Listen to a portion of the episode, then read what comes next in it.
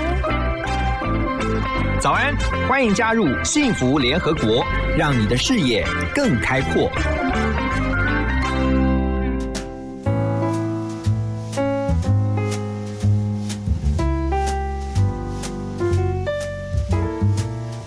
大家早安，我是何荣，欢迎大家来到幸福联合国。每周一到周五的早上九点到十点钟，我在 FM 一零二点五幸福广播电台幸福联合国。今天我们特别开心邀请到一位也是很斜杠的代表啊，他本身呢对以色列来说呢呃是非常的有研究的哈，他是以色列旅人兼创业家，而最新的角色呢是餐厅老板，他是波阿斯，欢迎波阿斯 Hello，何龙哥你好，很高兴又见到你了。对啊，波阿斯之前来过我们幸福联合国啊，聊的就是以色列啊。那特别提到了你那时候去以色列造访过至少十八次以上嘛，我记得对对不对？对，已经超过二十次已经算是以色列通了。然后呢，也希望透过就是台湾以色列这样的往返呢、可以把以色列一些好的，包括艺术文化，特别是艺术文化的一些作品带到台湾来，让大家认识。是那你最新的动态就是你开了一家以色列的餐厅，没错，哇哦，七月十五号才正式开幕哈。没错哎、，我真的佩服你的勇气耶！疫情下你开餐厅，真的，其实还是会很紧张。嗯，他想到一个点的时候就不想了，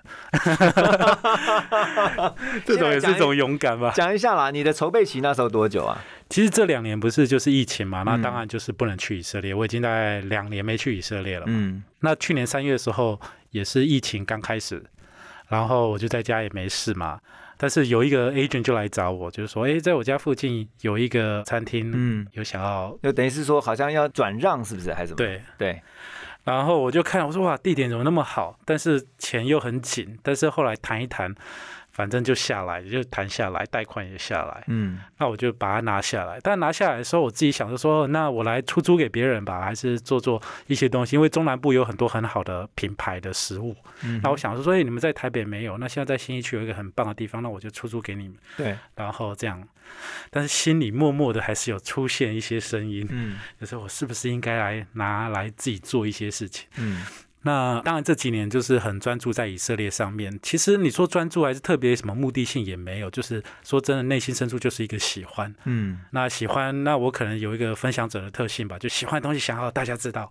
有啊。上次你来分享的时候，大家就觉得你骨子里面就是流着那个热爱以色列的血意啊。对啊，怎么会变成这样？我也对很很困扰。嗯，然后你后来就想说，那我就来开一个以色列的餐厅，是吧？对啊，我想说，那我来开一个以色列餐厅，我觉得吃吃喝喝的话，可能是最最好传递一个文化跟思维的。嗯，那我就决定好，那我来做，但是我从来没有餐厅的任何经验过。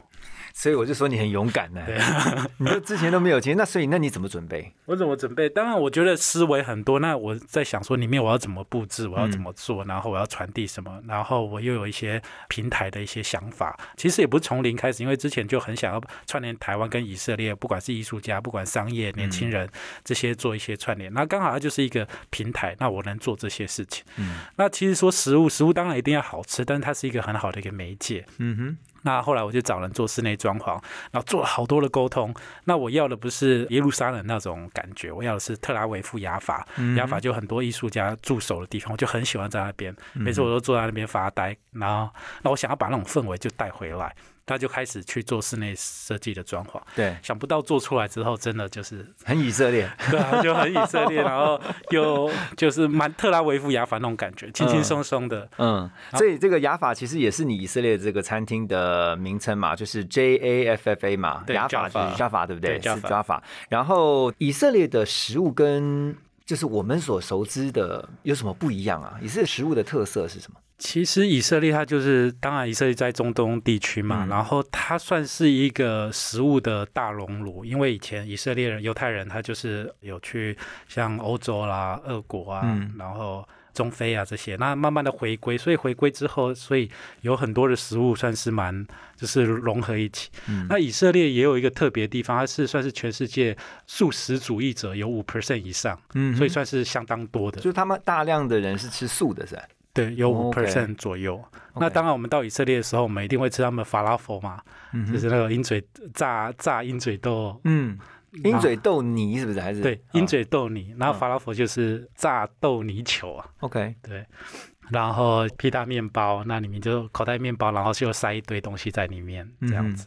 他们的主食啊，比如说像我们华人，可能就是以米为主食，啊，米食为主食，或是面啊。比如说像有分大江南北，比如说北方吃面食，南方吃米食。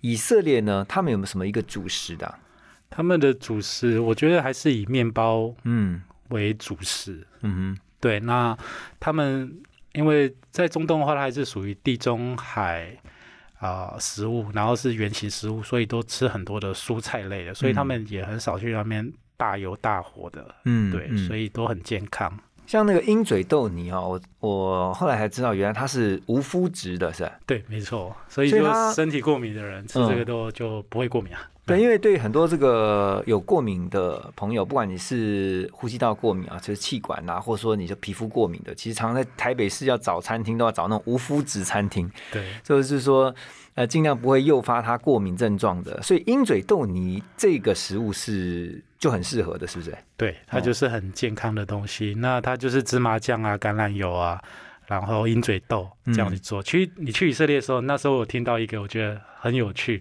他说。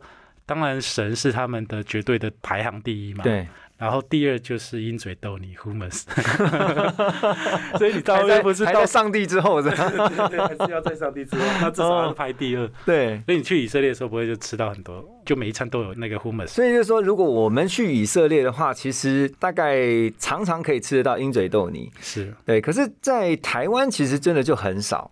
所以我我那天听到说，哦，台北市有一家以色列餐厅的时候，我就觉得很好奇，我也去看了一下。海龙哥你也吃了，那你自己觉得？我觉得其实你们几乎都是用原形食物，是因为我觉得追求健康，我就很喜欢是说，如果我的食物当中啊。都是原形食物的，就是该有的蔬菜，然后对肉类，还有包括像很多东西是吃原形的，是最健康的。对，这也是你们的坚持吗？我们的坚持。那每天早上以色列厨师也都是来处理这些嗯，鹰嘴豆泥，都是早上去做的，然后那些以色列沙拉也都是早上现切现做的。嗯，对好，你刚刚这个波阿斯刚刚提到的这个厨师啊、那如果你有机会去他们的餐厅，就会知道说他的厨师是真的是道道地地的 以色列人，对还是一位以色列的帅哥哈、来讲一下怎么找到那位以色列大厨的。你知道吗？我上次去你店里面，我发现哎、是以色列都长这么帅吗？以色列人那个颜值本来就蛮高了，你记得那个电影里面那个个 Wonder Woman 嘛，对对对对对，就是那个神力女超人。对啊，就也都漂漂亮亮的。对，那他们的，因为我觉得可能是民族啦哈。那你是怎么找到这位以色列厨师的啊？我觉得有点像是神奇了。所谓神奇的意思，那时候我已经装潢到一半了，我还没有厨师。所以我就说你很有勇气耶，我已经不知道第几次讲了。呃，对啊，我我在想，哎，厨师我要哪找？然后我要怎么做？你那时候想厨师的时候，是有想说我要找以色列人好，还是说我要找一个懂怎么做以色列美食的人？我当然是想要找以色列人，那但是哦在台湾找实在不容易。嗯，然后有一次我的店长，然后就在以色列的一个族群，在台湾族群，然后就是发文，然后就说我们在找以色列厨师，有没有人有兴趣？哎，等下我先问一下，在台湾有一个以色列的族群，那在台湾的以色列人大概有多少？就在这边念书呃或是生活的我。上次有问以色列驻台，他们说现在大概五百多个人左右。OK，对，所以,、所以你就在那边发文找人。对啊但是以色列人并不代表他会做以色列食物，哎，对啊，对不对那那这个他来台湾一年，嗯，然后他自己在以色列也开过餐厅，那也算蛮年轻的，二二十八岁嘛。然后他就说他有兴趣，那当然也是不认识。他过来时候聊，你真的很特别。我每次跟以色列聊的时候，就是那个脑波就很近，你知道吗？然后就聊得来，然后他又很实在，跟我在以色列认识的以色列年轻人是差不多都一样，嗯很稳很实在，也不浮夸。那我们在聊很多东西，我觉得他也很贴心。那说真的，他就是也是够认真。那当中我们有很多的讨论，说到底我们要怎么把这个鹰嘴豆泥在台湾好让大家能更为喜欢、更为接受。嗯那其实，在台湾做餐饮，特别是台北，大家是挑剔的，嗯，你知道吗？在以色列有时候就很随性，你知道吗？嗯所以我们有把它精致化一点啊，不管在分量，不管在甚至好看各个方面，，OK，然后都有做加强。你们都讨论，然后先想，包括这个菜单的设计，还有说你要推什么样的一些菜色啊，几种组合，对不对？对，还有次序要怎么出，也不能全部一次出来，对。还，有隐藏版的，下次合龙哥还有隐藏版的、啊，哇塞，OK。那所以后来你就找到这个以色列厨师，对。然后因为还好他之前在以色列其实也有餐饮的经验，他也喜欢煮，对，，OK，然后他又很喜欢，他现在很喜欢台湾，他想要在台湾就是待下来，真的、啊，对啊。那当然，我们有蛮多规划的，嗯但我觉得一步一步来。那我也很珍惜这个机缘，然后珍惜像这样的一个朋友哈。嗯那我也慢慢发现他的一些里面的一些特质，不是在厨师上面而已。嗯哼，对嗯哼，那啊、我觉得未来有蛮多机会可以再更深的去合作，但是一步一步走，嗯但蛮期待我。上次到过布阿斯的店里哈，我看到就是像你刚刚提到说，你希望把它打造成室内感觉就是很以色列，然后但是呢，它是属于以色列这个雅法这个城市。是雅法，我让大家了解一下，它是以色列哈最古老的港口城市之一。是，然后呢，因为它历史非常的悠久，所以其实港口像在以前的话，港口是汇集了许多的文化，还有包括美食就在其中。是所以我相信你希望透过把以色列的这些美食带到台湾来，带到台北，那也是希望透过饮食，然后能够让大家更了解以色列。对。嗯那其实这一个月在开的当中，其实有有几个 moment 都蛮感动的。像因为很多人也都去过以色列，那我说去过以色列的，有时候有一个特质，就是回来之后都会很想念以色列。嗯然后他们来的时候那种眼神，然后吃的那种满足感，我都会体会到开餐厅的那那那一种开心，你知道吗？然后说哇，他们是喜欢的，然后他们又当然他们吃的也满满的很多的想念，嗯然后没吃过的人试到嗯那种感觉，我觉得就很满足，真的，这表示说那个口味其实是很到底的。嗯是。那一定是跟以色列当地，就是你去以色列吃的那个口味是要非常接近的非常接近，哦，所以其实真的是哈神机嘛哈，就是说又找到以色列的厨师，然后呢他自己就在做他自己的家乡菜，是。然后让来吃的人就可以有这种思乡的感觉。那以色列的饮食文化当中哈，有没有什么特别的禁忌啊，或者是说在用餐的习惯上面跟我们很不一样的地方？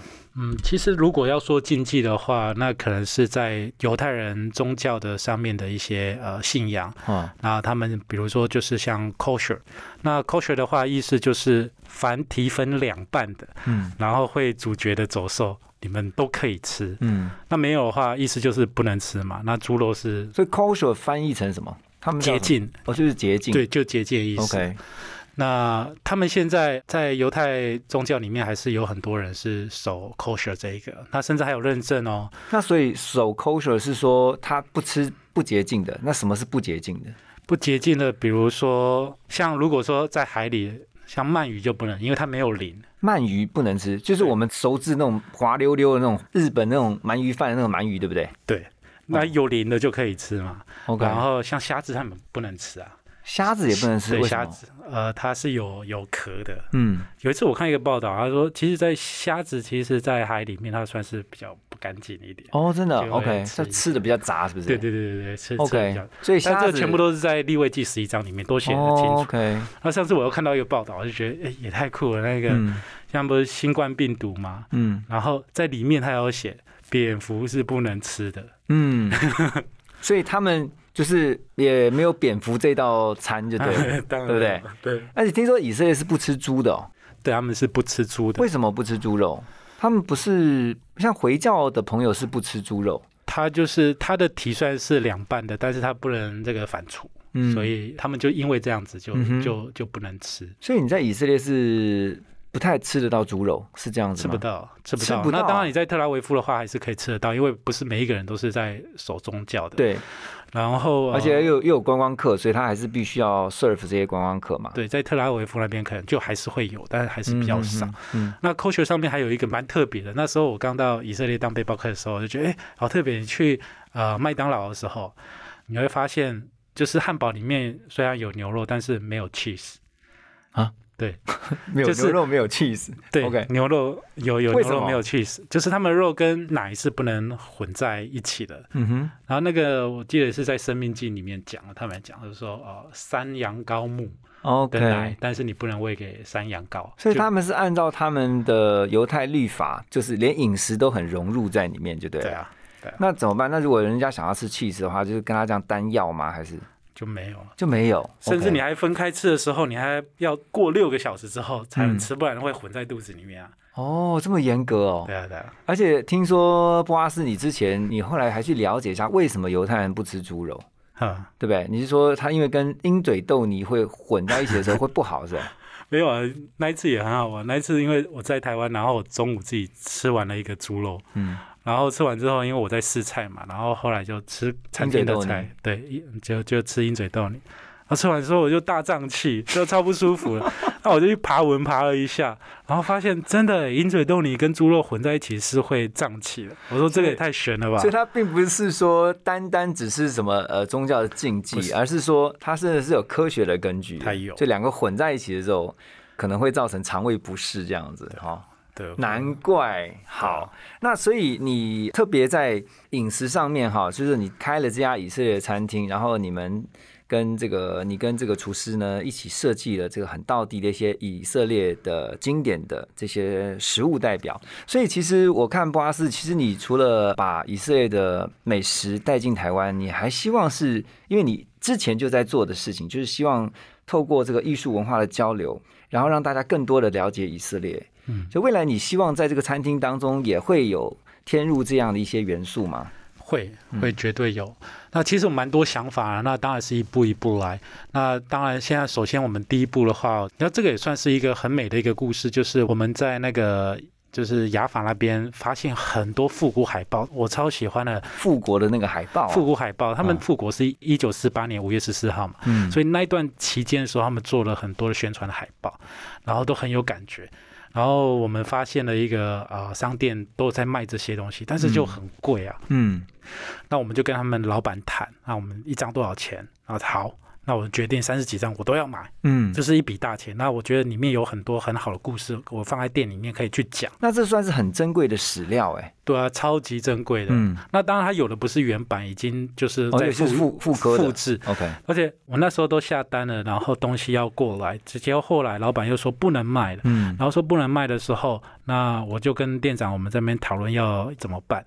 然后后来你知道吗？因为因为他当中他们有搂诉有有官司，因为他们的子孙就觉得这个版权是他们的，所以不能卖。嗯，结果你知道发生什么事吗？这？超级大神奇了。嗯结果那那个老板就突然就跟我们店长讲，就说你们既然那么喜欢，就卖给你们，全部送我，不用钱吗？全部不用钱。哇塞三十万了吧？嗯，就全部送我们，那我马上全部空运来台湾，现在全部都在店里面。我今天下午我要去，因为我们已经裱框了，嗯，那我去把它拿回来。所以你到时候会张贴展示在你的墙上，是不是？，对，然后哇，到时候欢迎来看然后每一个人来，那因为我们训练我们的呃，就是服务生啊各个方面，我们都是 storyteller，我们要去讲故事。嗯然后那个海报超级漂亮，超级好看那种配色，各个方面，这个是一个了。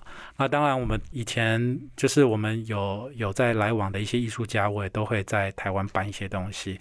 那未来我们这个店里面，我们有推一个案子叫商业任意门。那任意门，因为我发现我们台湾其实真的有很多很有 talent 的年轻人，嗯不管在制造，不管在设计上面，那我就是呃，你们来店里，然后你们写一个大概五百个字的自己介绍，然后我们会把它翻成希伯来文字，然后跟英文。那我们跟雅法的一间餐厅也很有名，叫普瓦，那我们已经谈了合作。那未来我们会有一个 app，然后正在网络上面互相串联。那他们也会找他们以色列年轻人，然后介绍他们。那我们会翻成中文。那未来就是我搭一个小小的平台，对平台，那对找案，像我常在找案子啊，嗯那诶，他那边有一群以色列人能做什么，那我就去找，诶，我就发案给他们。嗯嗯那他们一样，他们要做一些制造，因为台湾制造其实真的比以色列好很多。那我们设计也真的设计很好，我认为以色列可能是那个思维比较好。嗯那所以我觉得台湾跟以色列有很多这一方面互补。那我想想要年轻人有多一点机会，嗯，那这个是当中会做的另外一件事情。OK，然后还有一件事情没有发生，但是我超想做的，在以色列年轻人他们当完兵之后，他们都会去印度，那要不然就去泰国，那印度是最多的，那因为便宜嘛又近嘛。我一直觉得他们应该要来台湾，你知道吗？所以我现在试着去跟一些旅馆，然后一些 hostel 去谈，然后就是说价钱谈定，因为背包客最在意的是什么？就住宿免费嗯嘛。哼嗯，然后我可能就会做很大的优惠，然后跟以色列驻台，我们已经聊这些东西，然后让他们多来台湾，那住宿都由我们来负责。那可能你那那可能你们来店里来做一些事情之类的。哦，那我的动机就是你们多来台湾嘛，就是让他们能够透过这样的交流，能够多认识，就是增进台湾跟以色列之间的文化上面的，或者说是更多的这种从年轻人开始的交流，对不对？对其实呃，很多人并不晓得说台湾跟以色列之间，其实在民间的交流哦，嗯已经非常的频繁了。是啊、所以透过像布拉斯现在做的餐厅也好啊，这些美食方面的，还有包括说呢艺术啊、文化还有教育方面，其实呢都有非常多的交流，只是大家不知道而已。嗯，对，那。我想大家听到你的之前的一些经历，就会很好奇，说为什么你那么喜欢以色列？我为什么那么喜欢以色列？也很多人会这样问我，那我自己也在想，我为什么会喜欢以色列？那我觉得这个不是目的性的，然后这算是一个过程当中所发生的一些际遇。然后我对以色列，我觉得有时候还有很多人就说，啊，你帮以色列做很多事。我说没有，我也没帮以色列做什么，反而有某个层面，我觉得以色列给我很多东西。嗯那因为二零一五年去那边开始当背包客，那我就是说我最喜欢以色列，可能是他们的人跟土地。那我觉得在背包客的时候，有时候你跟他们土地建立关系的时候，土地确实是会回馈情感给你的。嗯好像这个土地会告诉你一些秘密。那所谓秘密的意思，就是我去认识我完全以前我不认识我自己的里面的一些内在资源嗯哼宝藏。嗯哼，虽然钱没有赚更多，但是是我觉得超级值得的。那是不一样的满足啦。对不一样的满足。对那以前不会摄影，以前不会去想这些斜杠的事情，因为我主业就是做我的工业电脑嘛。。对，那怎么会忽然变成这样？嗯那我觉得以色列，我很也很谢谢他激发我里面嗯不，同的一些内在资源出来。对啊，上一次波阿斯来我们节目当中的时候，特别让大家认识以色列啊，就说他的处境跟台湾颇为类似，哈，而且他是比台湾更险峻的，哈，就是说四面环敌，他的这个四面呢对他都不是很友善的国家，哈对，那但是在这样的一个比较恶劣的处境下，他却能够在不管在金融上面，在军事上面，在新创上面，其实都得到世界上很多地方的肯定哈。所以我觉得你最后是不是可以透过你的观察，是让我们知道说，在台湾的我们可以从以色列的哪些方面哈，去多了解他们，甚至是他们有哪些是值得我们借鉴的一些你看到的东西。嗯，其实有时候我会把每一个国家当做一个人，那以色列它就是一个人。那有时候我会去看它的特质是什么。那我确实我认为台湾跟以色列有很多互补的。就两个不同的人，但是可以当很好的朋友。那我觉得以色列的可能比较好的地方，可能他们的思维确实也是有比较高一点，看的高度是有比较高一点。所以他们的这种商业思维，就是可以从当中去学到，包括以色列的经商之道啊、还有包括说他们为什么能够在世界的金融这一块，其实有很大的影响力。还有包括说以色列人在教育这一块是非常重视的。嗯，然后呢，在新创上面，他们是不断在突破的，因为他们在困境当中，所以他必须要想办法去突破。是所以这些种种的啊，都是以色列很多地方是值得我们可以去学的。有些东西把它学起来之后呢，我们发扬光大。对，但是呢，在发扬光大之前呢，先去吃一下以色列的食物。所以，而且呢，也不远，就在台北市哈。是那最后来讲一下了哈，那经营到现在，因为其实也很辛苦啦。但是你觉得对你来讲，就是人生多了一个斜杠，嗯。你觉得最大的收获是什么？最大的收获，当然说内心深处的一个开心，就是我刚才讲，就是每一个人来的时候，然后那个就是满足吃的，嗯然后我觉得。诶我发现这个是蛮蛮开心的事情。嗯那未来的话，其实我当然，你说商业上面，我当然有一些规划。那但是有时候我觉得我还是不要把它太目的性，因为我觉得我个人过去的经验动机很重要。我想要继续保持这样的初心，那走到该怎样，我就会继续的，可能去扩，可能分点，可能之类之类的，嗯。都有可能会发生。嗯，好，我们在这边要先祝福你啊，因为其实坦白讲，其实开餐厅不是一件很容易的事情。不过我觉得你找到了一个利基市场，这个 niche market，就是说在台北市其实有很多不同的异国美食，哈，有什么日本的啦、意大利的啦，或是法国的、啊、什么什么什么的。但是据我所知，其实不多啊，蛮少的这个以色列的餐厅，而且又要能够做到道地的以色列美食啊，那又是更少了。所以呢，今天谢谢博阿斯的分享，也欢迎呢这个听众朋友们，如果有机会的话呢，可以去尝尝看。如果你对于这个以色列美食想尝鲜的话呢，可以去看看。谢谢博阿斯，谢谢你的分享，祝福你们，谢谢。谢谢。